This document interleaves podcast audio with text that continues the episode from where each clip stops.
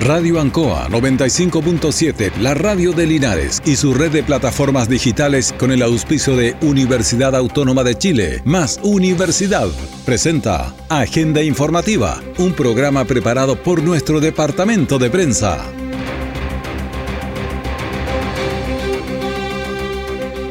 Muy buenos días, bienvenidos a Agenda Informativa de la Radio Ancoa en este jueves 22 de diciembre de 2022 ya en pleno verano. Ya partimos el verano ayer en la tarde a las 19.48, de manera que lo recibimos. Bueno, vamos de inmediato a las informaciones de las últimas horas preparadas por nuestro departamento de prensa. Vamos a los titulares para la presente edición. Cereme de Salud decomisa carnes y juguetes en fiscalización al comercio local. Congreso despacha reajuste del 12% para el sector público. El gobierno regional valora el inicio de obras en terreno con fines habitacionales. El detalle de estas y otras informaciones ya viene posible cultivar sin agua? Es lo que quiso saber Luis Morales. Investigó y descubrió que sí, usando hormonas de una misma planta, se mejora su adaptabilidad a largos periodos sin agua. ¿Quién es Luis Morales? Es el profesor de la Universidad Autónoma de Chile que está cambiando el mundo con sus investigaciones. ¿Hasta dónde te puede llevar la Universidad Autónoma? Hasta donde quieras llegar. Mira cómo contribuye esta y otras investigaciones en uautónoma.cl. Universidad Autónoma de Chile. Más universidad. Santiago, Talca, Temuco. Siempre en el lugar donde se produce la noticia están los equipos de prensa para que usted se informe primero. Agenda informativa.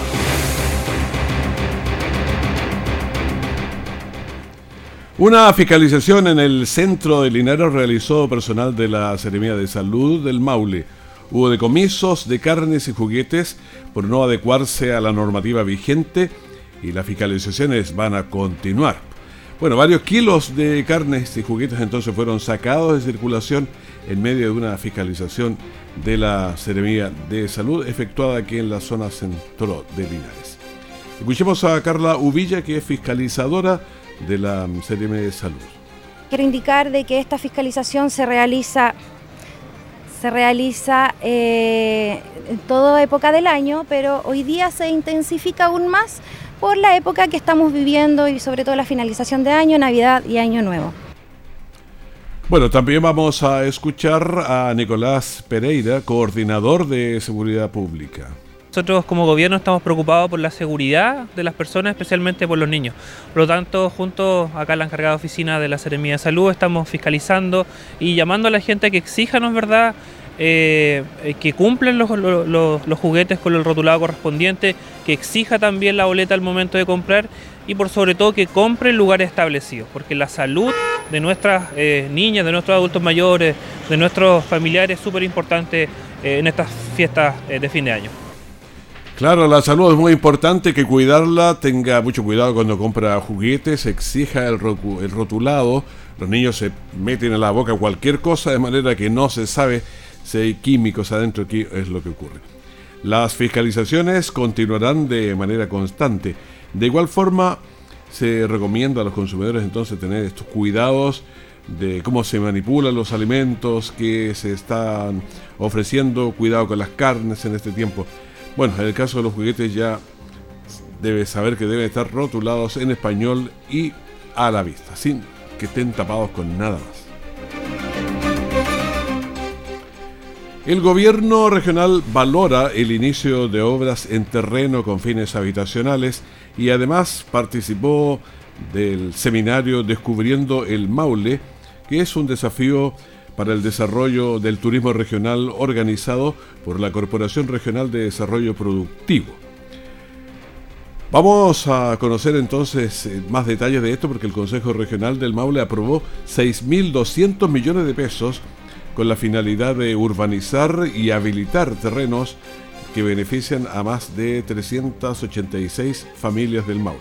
Escuchemos a la mm, gobernadora regional del Maule, Cristina Bravo. Bueno, la verdad es que estamos muy contentos de, de este círculo virtuoso que hemos hecho con la Ceremi de la Vivienda y Urbanismo en el Maule.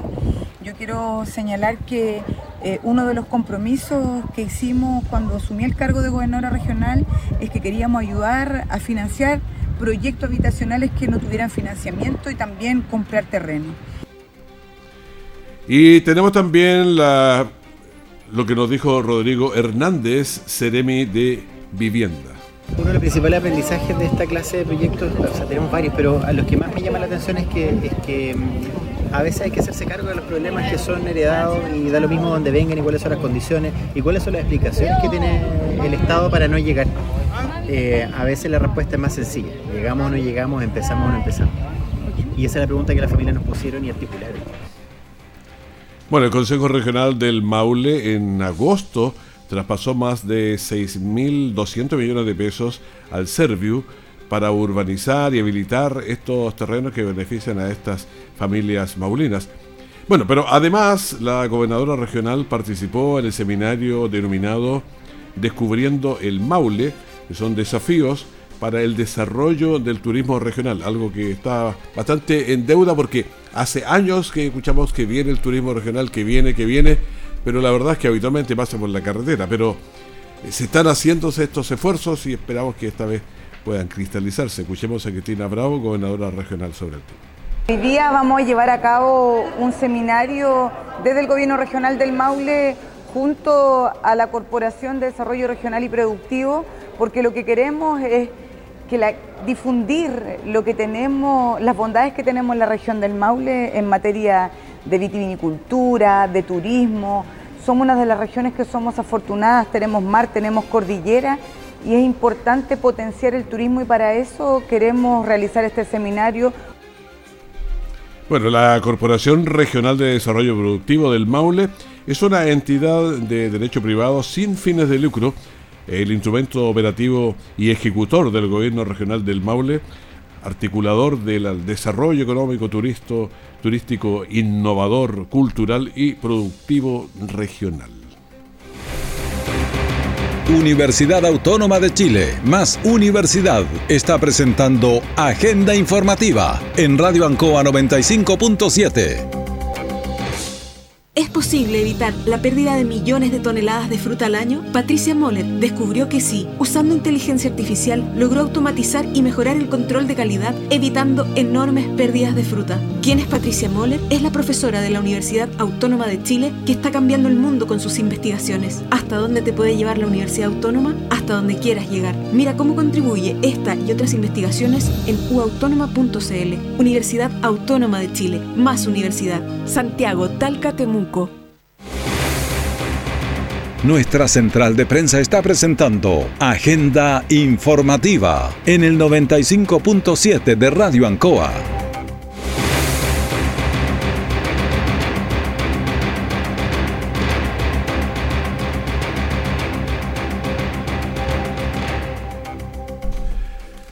Estamos en la Radio Ancoa en Agenda Informativa de 9 de la mañana con 12 minutos y vamos a tomar contacto de inmediato con el Ceremi de Educación Francisco Varela. ¿Cómo está Ceremi? Gusto de saludarlo. A ver, estamos en este contacto, estamos en directo, 9 de la mañana con 13 minutos, ahora ya.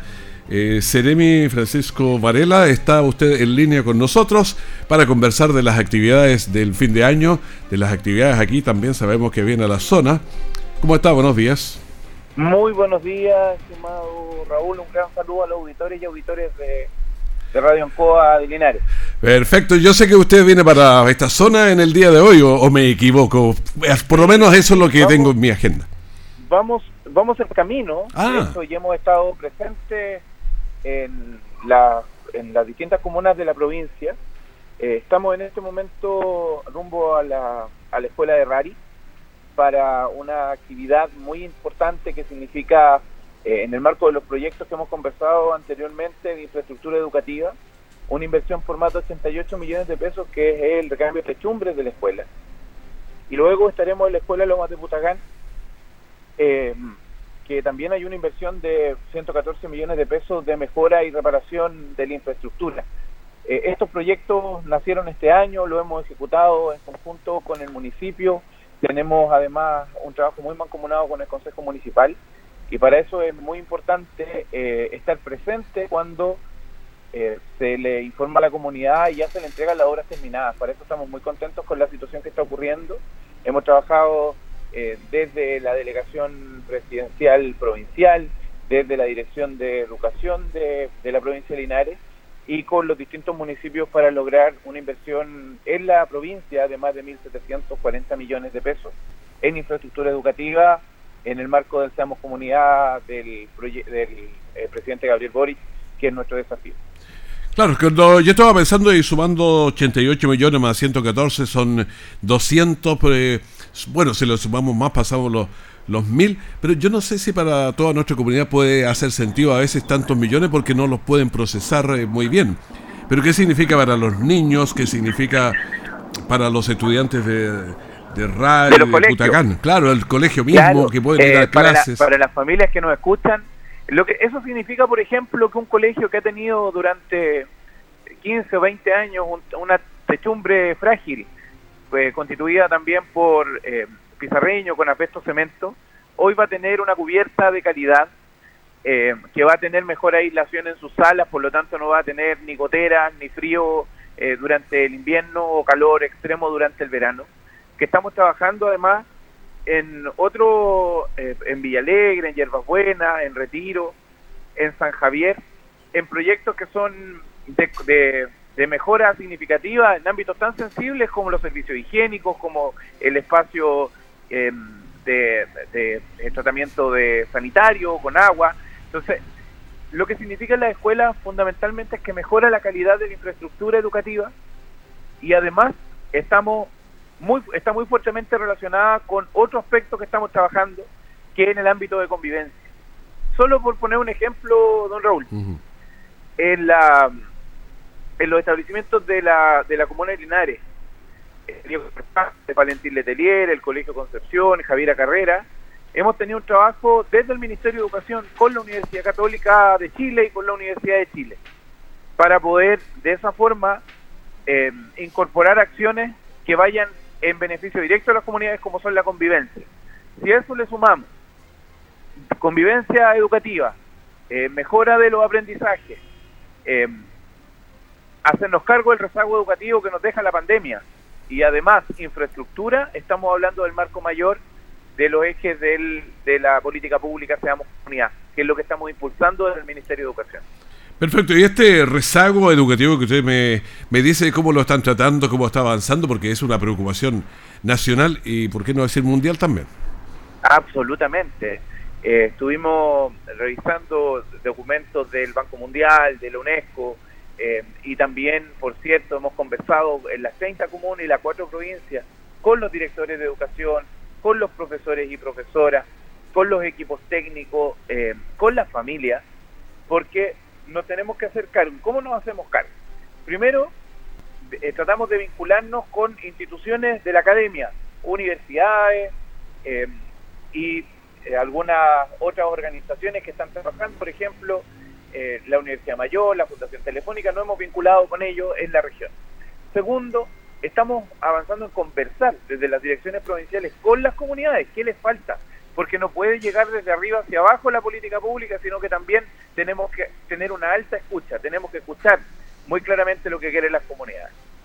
Y ahí incentivar el perfeccionamiento, la capacitación, la vinculación con los padres y apoderados, indicarles que es relevante que los niños asistan y las niñas asistan a los establecimientos educacionales, que los establecimientos educacionales son lugares seguros, que son lugares donde van a desarrollar no solo en el ámbito académico, sino además en el ámbito de la formación y en el ámbito del desarrollo eh, integral de los estudiantes. Claro, uno ve un par de problemas allí porque cuando estamos estudiando, si nos quedamos un, año o dos sin estudiar, se nos quedan contenidos afuera, y es una parte. Pero la otra es que uno pierde el training. Los alumnos que estaban acostumbrados a estudiar tanto tiempo eh, a estas edades, digamos, cuando son jóvenes, un año o dos, es mucho tiempo, entonces se pierde el training y hay que retomarlo. Por supuesto, por supuesto. Nosotros eh, entendemos que la pandemia nos dejó un rezago y ese rezago tenemos que trabajarlo en conjunto. Aquí nadie sobra, tenemos una mesa de trabajo donde están todas las instituciones del Ministerio de Educación, además el Ministerio de Salud, para poder hacernos cargo y acercarnos. Pero esto no es suficiente cuando no incorporamos las herramientas con las familias. Las familias aquí son fundamentales. Es irreemplazable el rol que cumplen en relación al acompañamiento de los estudiantes, a la vinculación con las comunidades educativas.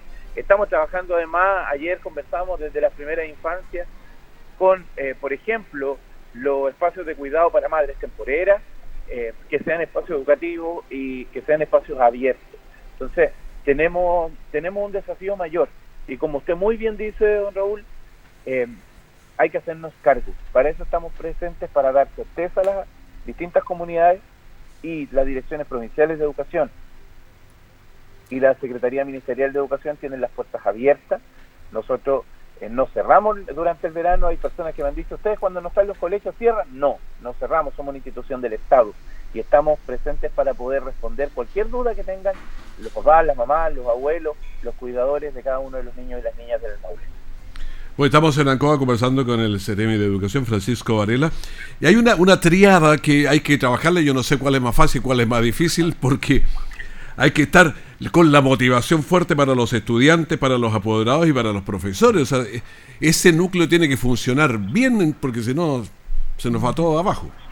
Cualquiera que falle. Por supuesto, por supuesto. En el primero reconocer el trabajo de todas las comunidades educativas en los distintos estamentos. ¿Qué quiero decir con eso? El trabajo que, que han tenido y tienen y tuvieron los profesores, tanto durante la pandemia del COVID-19 como eh, este año en el retorno, que fue un proceso de retorno difícil, fue un proceso de retorno em, que tuvo muchos desafíos, pero que las comunidades lograron sobreponerse y poner por delante el bienestar mayor de los estudiantes, de los profesores y de eh, la familia. Y lo, eh, lo segundo que usted dice, los asistentes de la educación cumplen un rol fundamental en todas las comunidades, así como los equipos directivos. Si cada uno de los estamentos de de los eh, distintos colegios, liceos y jardines eh, cumplen su rol. Eh, los directores lideran procesos y las directoras. Los profesores comprometidos planifican y preparan sus clases, motivan. Los estudiantes también participan de esta acción, se organizan, se vinculan. Y los asistentes de la educación en sus distintos niveles colaboran en todo este, este ámbito. Vamos a tener, por cierto, una mejora en la calidad. Pero para eso necesitamos certezas y como gobierno nosotros estamos otorgando esa certeza. Tenemos claridad en que necesitamos un currículum que se adapte al siglo XXI en el que estamos y no un currículum que venga desde el siglo XIX, por lo tanto tenemos que trabajarlo y tenemos que vincularnos con las familias. Hay experiencias muy bonitas eh, en el ámbito de, eh, por ejemplo, colegios que tienen en relación con el mundo agrícola, que están trabajando con robótica, con ciencia, con tecnología, en el espacio de tener sistemas de riego eficientes, por ejemplo, lo que en una región agroindustrial, en una región eh, agrícola como la región del Maule, contribuye también a eh, un proyecto de vida y una, em, y una proyección de los estudiantes en el campo laboral para que se mantengan en, en los lugares donde viven y no tengan que emigrar a las grandes ciudades. Nosotros tenemos que mirar la región, tenemos que mirar en un contexto más grande, no solo lo que ocurre en la escuela en este momento, sino cómo proyectamos eh, a nuestros estudiantes en un futuro promisorio y en un proyecto de vida durante los próximos años. Claro, aquí estaba recién mirando una invitación que me hacen llegar desde mm, Hierbas Buenas, la comunidad agrícola ahí del, del colegio, para una ceremonia donde van a potenciar varias cosas interesantes en relación con la agricultura, por eso me acordé. Y pero hay, hay, un trabajo, disculpe, don Raúl, hay un trabajo interesantísimo en el marco del desarrollo agrícola. En la provincia de Linares, en la provincia de Curicó, hemos estado, nosotros hemos visitado en las 30 comunas de la región y hemos estado presentes en las cuatro provincias dos, tres, cuatro veces, las veces que son necesarias, porque tenemos que empaparnos de lo que ocurre en las comunidades educativas para poder fomentarlo. En el caso de Yerbabuena, en el caso de lo que ocurre con el, la Sociedad Nacional de Agricultura, SN Educa, en el caso de lo que ocurre con el marco de los liceos bicentenarios y en el caso de lo que ocurre además con liceos municipales eh, o de administración delegada, eh, tenemos una red que está trabajando, tenemos un espacio que está funcionando, que es la proyección de nuestros estudiantes en el ámbito de la programación, en el ámbito de eh, el uso eficiente del agua y de los, de los fertilizantes, en el, en el uso eficiente de los sistemas de riego, en, por ejemplo, la capacitación de, em, de manejo de drones, que son cosas que uno no esperaría quizás en la escuela, pero en la escuela en el ámbito técnico tenemos un futuro que eh, es hoy día y que tenemos que acompañar a nuestros estudiantes. Y eso mejoraría la calidad de vida también y le da una proyección laboral a muchos y muchas de los niños y niñas que en este momento y jóvenes que están estudiando en los liceos. Pero hay una hay unas vinculaciones que están haciendo que me parece interesante, es que la energía, que siempre andamos medio débiles, se está juntando. Por ejemplo, estos mismos son paneles fotovoltaicos y otras cosas para poder ir avanzando la agricultura con la energía. Entonces se van haciendo estas sinergias bien interesantes. Sí, sí, es muy, es muy interesante lo que usted me dice, porque además tenemos ejemplos.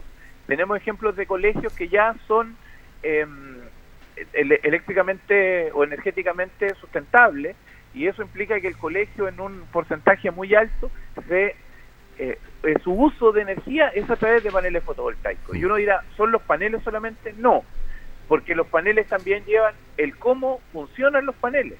La instalación en un, en un lugar tan irradiado como nuestra región, eh, donde tenemos tanta luz, podemos, podemos utilizar la energía del sol y no depender directamente de los sistemas de, de cableado mayores. y, y además de eso, cuando independiente de la mirada eh, política, ideológica o, de la, o de la mirada de construcción de sociedad que pueda tener cada uno, nos ponemos un objetivo común y todos remamos hacia el mismo lado, lo que termina de ocurrir es lo que usted dice. Se genera virtuosismo, se genera, por ejemplo, innovación. Y la innovación sirve, porque los sistemas de riego tienen que ser eficientes, no pueden seguir siendo eh, solo el, canalizar el agua sino que el agua tiene momentos, funciona con sistemas robóticos, se eh, controlan a través de aplicaciones de los celulares y eso nuestros jóvenes y nuestras niñas lo están aprendiendo.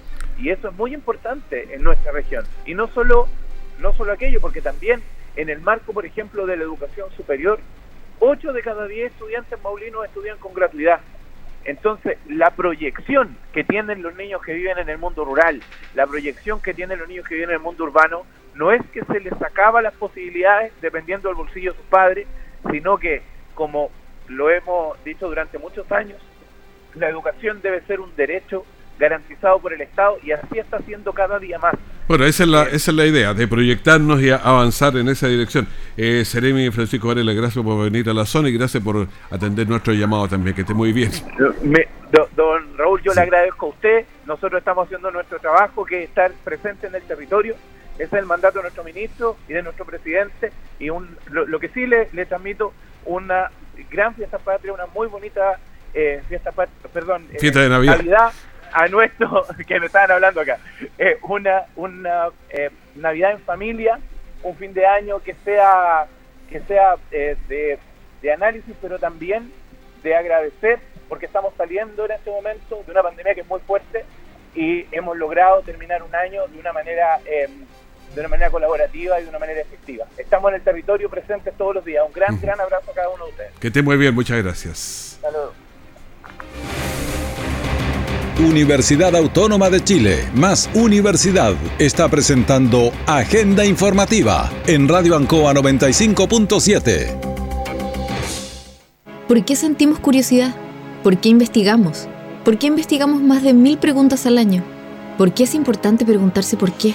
Porque sabemos que con una carrera puedes aprender muchas cosas, pero si aprendes a preguntarte, en la vida nunca dejarás de crecer. Universidad Autónoma de Chile. Admisión 2023. Más de mil investigaciones al año. Primer lugar en las universidades jóvenes chilenas. ¿Hasta dónde te puede llevar la Universidad Autónoma? Hasta donde quieras llegar. Universidad Autónoma de Chile. Más universidad. Santiago, Talca, Temuco.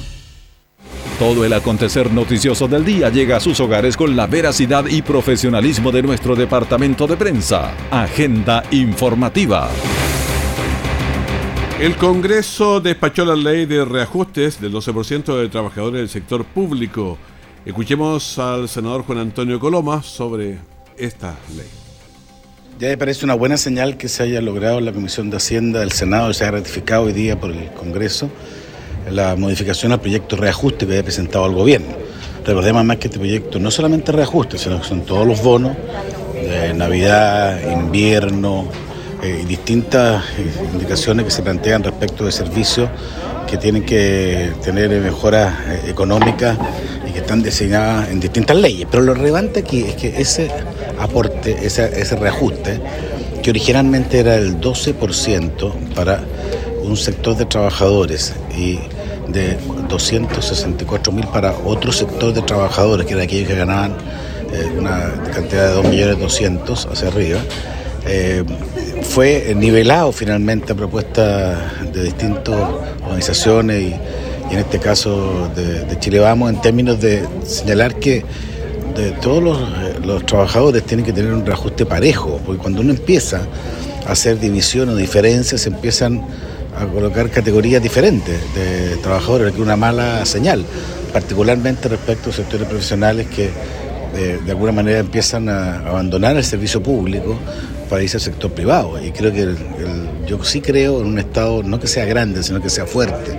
Y para eso es muy importante retener y estimular eh, profesionales que hagan labores en esa tarea. Y esto lo hablo pensando en, los médicos, por ejemplo, que hicieron un planteamiento importante en materia de salud y de 62 mil profesionales que estaban afectados. Al final se logró un acuerdo en términos de que ese 12% a partir de diciembre del próximo año se, se, compensa, o sea, se, se, deja en 12%, y en agosto hay un 4% adicional para ese sector de trabajadores. Bueno, entonces el reajuste del sector público quedó listo para ser ley. ¿Qué pasa con el COVID? 4.208 son los casos del día de ayer y estamos en contagios activos en 8.802. Vamos a ver también la positividad de PCR, está en la semana 13.27 y la positividad del día 14.62. Últimos fallecidos 8 y total vamos en 62.913 desde que partió la pandemia.